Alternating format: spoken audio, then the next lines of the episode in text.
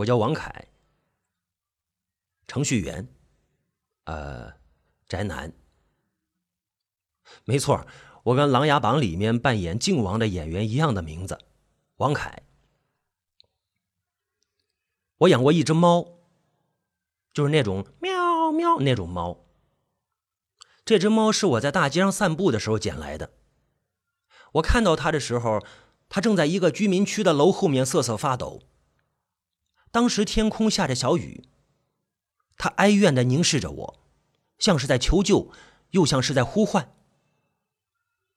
他就看着我，喵，我也看着他。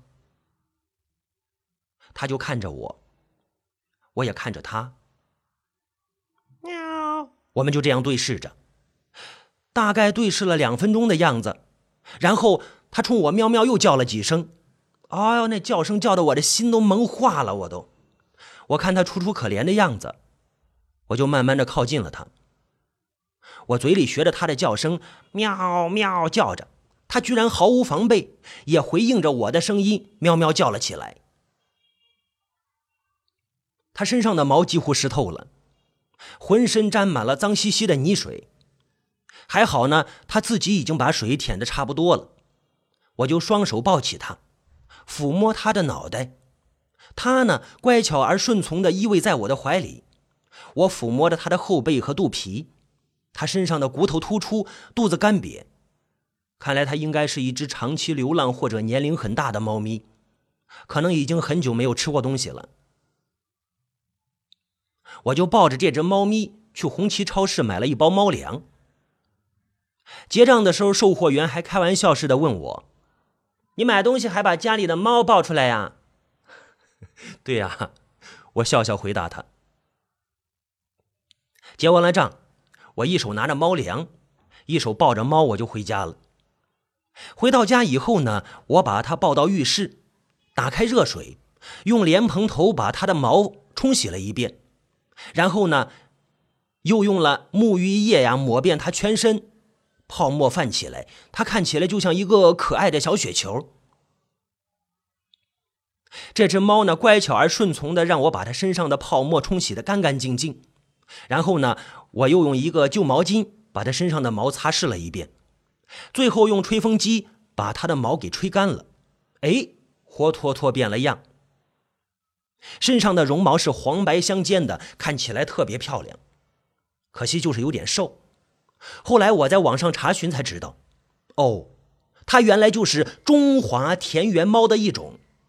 叫黄狸猫。我从厨房找了一个很久不用的塑料餐盆，然后打开猫粮倒在里面，然后把它捉到餐盆的旁边吃吃吃吃吃吃。他先是小心翼翼的嗅了嗅餐盆里的猫粮，似乎是闻到了可口食物的味道。他试着吃了一颗，哎，好吃，然后就开始狼吞虎咽起来。嗯嗯嗯嗯，我在旁边看着他吃猫粮。心想这猫粮一定很好吃，我竟然看得流口水了。这玩意闻着就香。他吃完了猫粮以后呢，我又给他倒了一些水，他又在餐盆里面舔起水来。看来他不仅很饿，而且还很渴呢。我就让他在一旁喝水，然后呢，我又在家里找了一个装牛奶的纸盒子，给他做了一个窝，然后在里边铺了一件旧衣服。哎。衣服都已经准备好了，往那一铺，一个猫咪的小窝就这样弄好了。哎，不过它还差一个名字，叫什么名字好呢？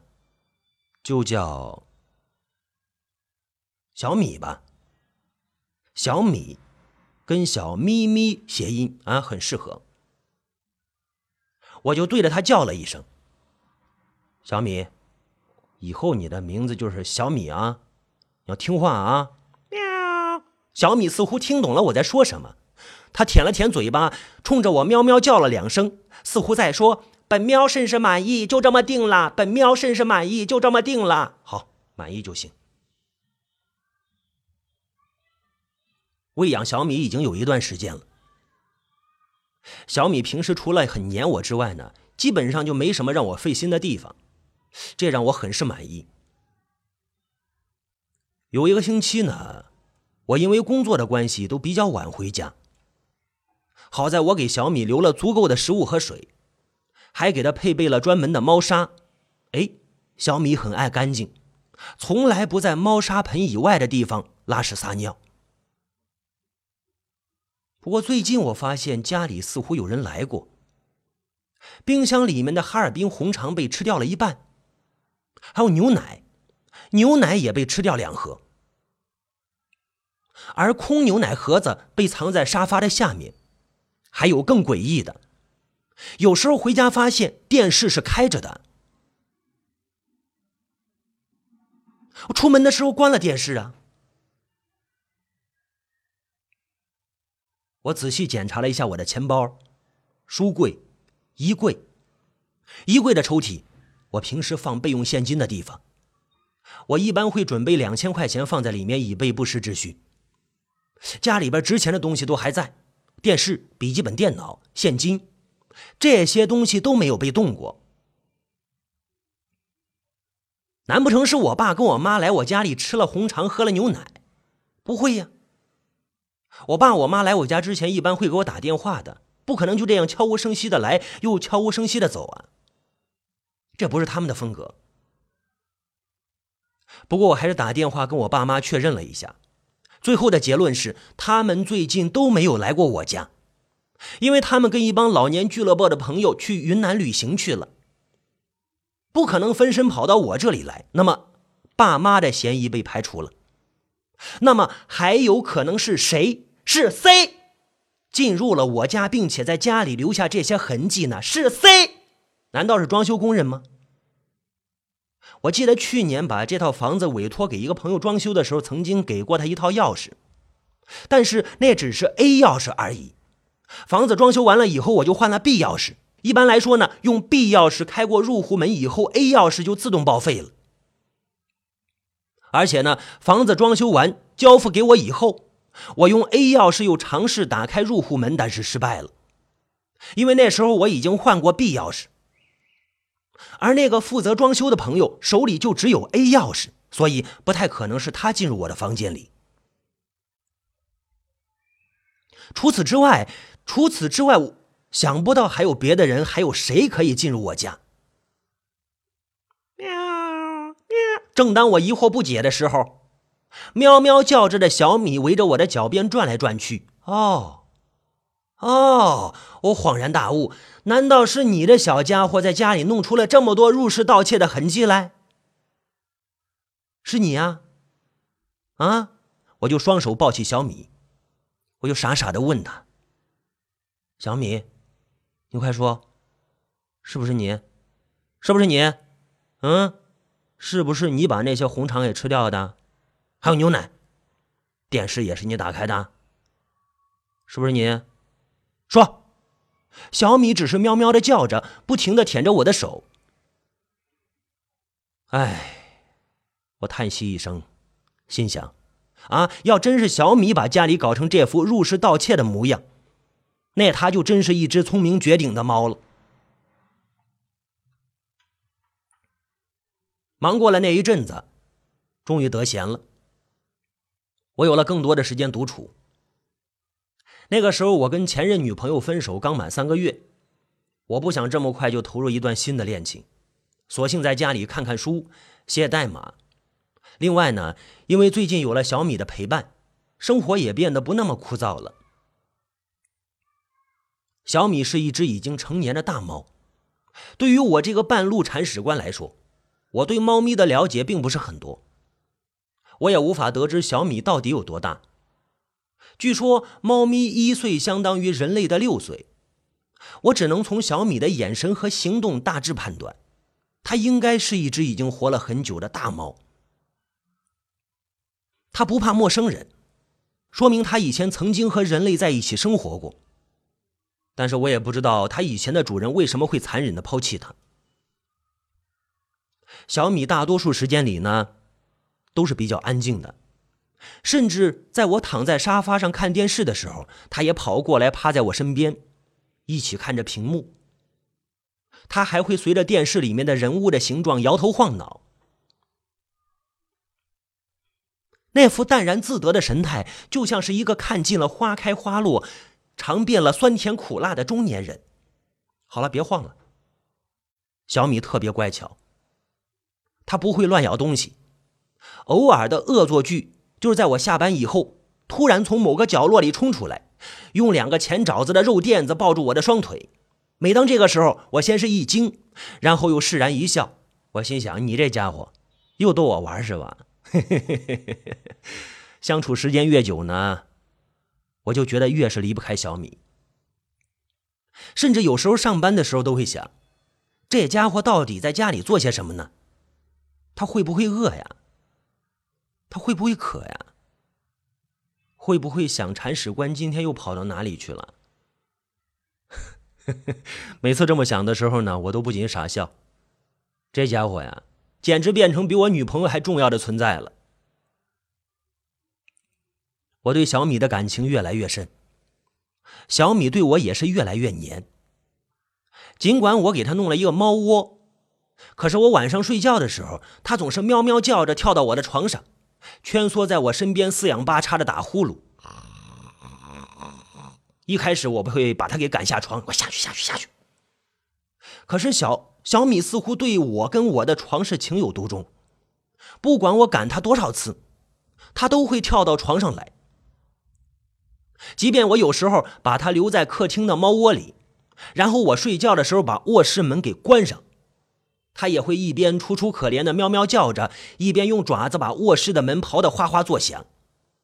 哎呀，后来呢，我就索性打开卧室门，让他到床上来，来睡我旁边。他躺在我身边，似乎睡得很安心。他的四肢像人一样伸展着，嘴里的呼噜声像一支有韵律的乐曲。我听着他的呼噜声，就像是催眠曲。到了后来呢，我甚至习惯了睡觉的时候有他的呼噜声。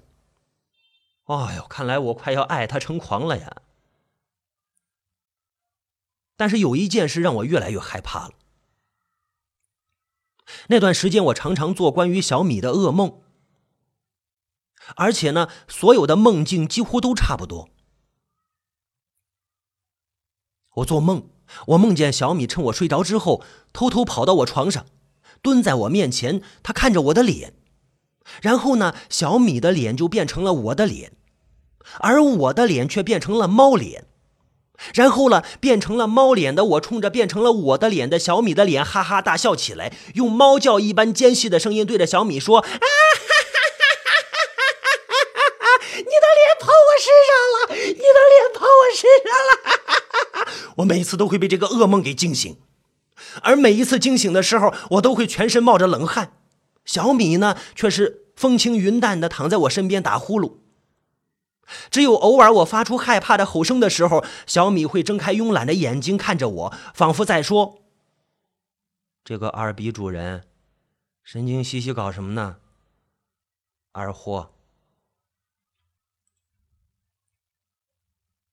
我想可能是工作上的事太忙了，所以我变得有点神经质了吧？我听说经常做噩梦的人是因为压力太大的缘故。那噩梦呢？那就是释放精神压力的一种方式。嗯，还有一种说法，说是日有所思，夜有所梦。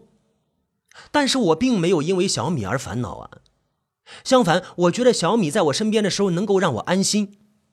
反而我是见不到小米的时候会想，哎，这家伙跑哪去了？然后呢，我在家里到处找他，直到找到为止。我又做了一次同样的噩梦。不是那个梦，就像真实发生了一样。在我睡着的时候，小米站在我的面前，好奇的看着我。然后呢，他伸出那带有倒钩的舌头舔我的额头、鼻子、脸，还有嘴。我在梦里就这样被他舔醒。然而梦境还没有结束。这一次，他坐在我的面前，他的脸已经变成了我的脸。然后他笑嘻嘻的看着我，对着我叫着他的名字。小米，小米，小米！啊！我在毛骨悚然中醒来，看了看时间，已经是凌晨两点钟了。他对着我叫着他的名字啊！我看到小米依然安静的躺在我的床上，可是那梦境是那样真实，就像是真的发生过一样。我不敢让小米睡在床上了，我把小米赶下床，我把他捉到他的猫窝里，然后关上卧室的门。我就躺在床上想继续睡，可是我根本就睡不着。因为小米在卧室的门外用爪子不停地刨着门板，我不想理他，我不想理他。可是他爪子刨门的声音让我觉得他每一下仿佛都刨在我心里。小米，别再刨了，再刨我就打你了！我大吼了一声。卧室门外一下子安静了，可是这安静并没有维持多久。过了不到五分钟，小米又开始刨起门来。而且这一次不只是刨门，还伴着哀怨的喵喵叫的声音。我心想：你这家伙，你不用叫的这么楚楚可怜吧？你知不知道我刚刚做了多可怕的一个噩梦啊？我就冲着卧室门吼着：“小米，别叫，别叫了啊！你能不能叫我好好睡一觉？你让我好好睡一觉。”小米终于没有再刨门了。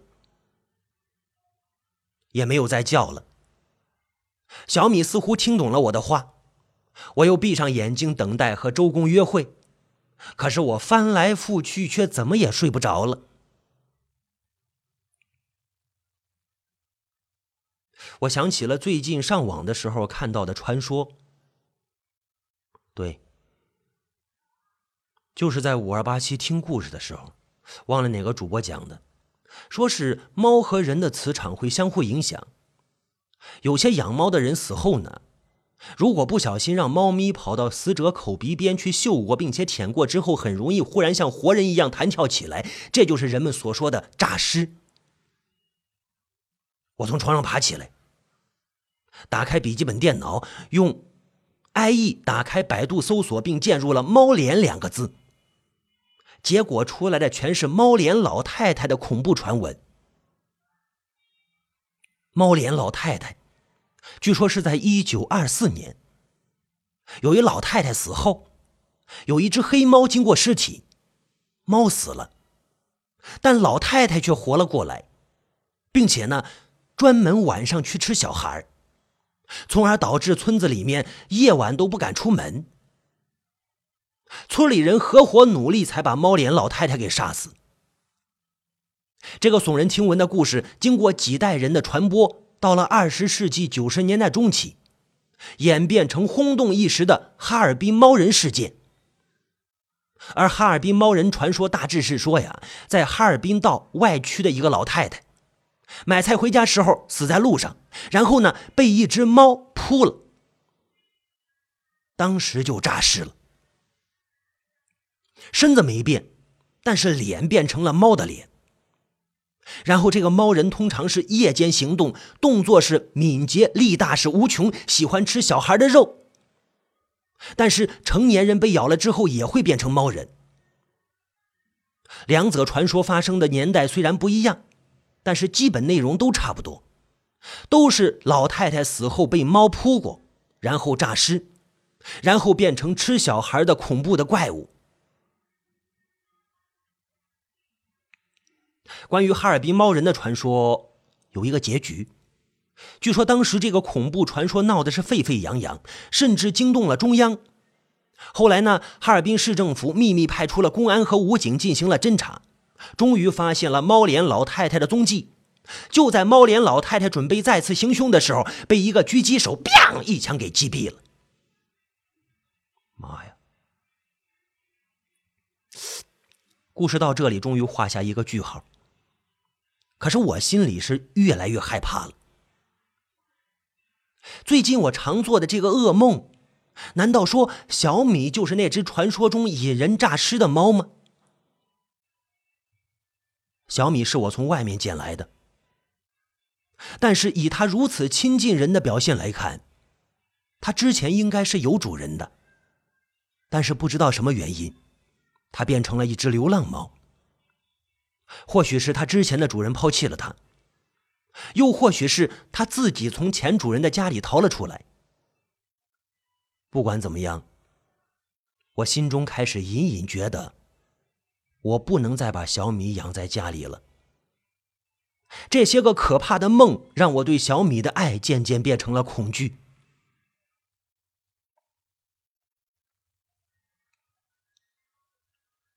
我脑海里有个声音一直在对我说：“快扔掉，快扔掉，快把小米扔掉，扔掉，它是个不祥的东西，东西不祥，祥。”可是另一个声音又说：“只是个梦而已，不必大惊小怪，只是个梦而已。”我又一次醒过来，哦，这回我是被尿给憋醒的。我看了看时间，已经是凌晨四点多。我从床上爬起来，去厕所之前，我特意看了看小米。小米安静的蜷缩在他的纸盒里，睡得正香甜呢。好吧，我终于安心了。在厕所里释放完了压力之后。我睡眼朦胧的回到卧室，然后关上卧室的房门，倒在床上，我一头就睡了过去。好吧，你一定猜到了，都怪我太粗心了。厕所里释放完压力之后，倒在床上之前，我没有再一次确认小米是否还在他窝里睡觉。他趁我上厕所的时候，已经悄悄的溜进了我的卧室里。在那天晚上结束天亮以后，我发现我的眼前睡着我自己，而真正的我变成了一只猫。起初我以为那是噩梦，我不停的用猫嘴咬我自己的手，其实是一只毛茸茸的爪子，钻心的疼。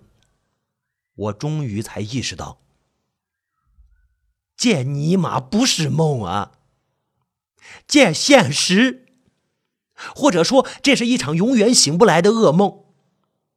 我的全身都毛骨悚然，我起鸡皮疙瘩的时候，全身的绒毛像触电一般的炸开。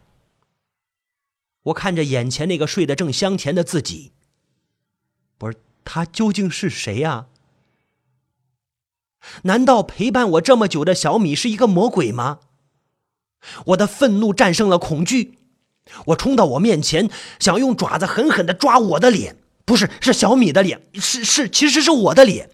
可是那毕竟是我的脸呢。我又看到了我的手，我不再犹豫，伸出尖利的爪子，嗖的一下划过我的皮肤。那个我尖叫一声醒了过来，我不再是我。我的身体变成他的，我的灵魂却被禁锢在这个猫的躯壳里。他抚摸着被我的利爪抓伤的伤口，毫无预兆的一巴掌朝我的脸扇了过来。我喵呜的一声惨叫着，被他打翻在地。我问他：“喵，喵，喵，喵，喵，喵。”其实我是想问他：“你是谁？你为什么会在我身体里？为什么我变成了一只猫？Why？” 可是我听见我自己发出来是一阵喵喵喵喵的怒吼声，他仿佛能听懂我的话一样说道：“你害怕呀？吃惊？当我从人变成一只猫的时候，我跟你一样，震惊、错愕，以为一切都只是一场噩梦。”后来我发现这场梦再也醒不过来。这只猫是我捡来的，跟你一样，我养了它一段时间。然后没多久，我就觉得家里发生了一些诡异的事，感觉就像是进了贼。对，但是我并没有想过要抛弃这只猫。没过多久呢，我就发现我和这只猫互换了身体。然后我被我自己丢弃了，变成了你口中的小米。我也不知道占据我身体那个人是谁。不过，他在最后离开我之前告诉我一个故事：猫脸老太太的传说。到我这里的时候，已经不知道是第几个受害者了。还有。一个人只能和猫互换一次身体。被困在猫身体里的灵魂只能寻找下一个人类来交换。听懂了吗？当我听到“猫脸老太太”几个字的时候，我全身的绒毛又竖立起来。我只能用这样的方式来反映我内心的恐惧。我问那个占据了我身体的人：“喵喵喵。”其实我想说的是，那我怎么样才能变回人的身体呀？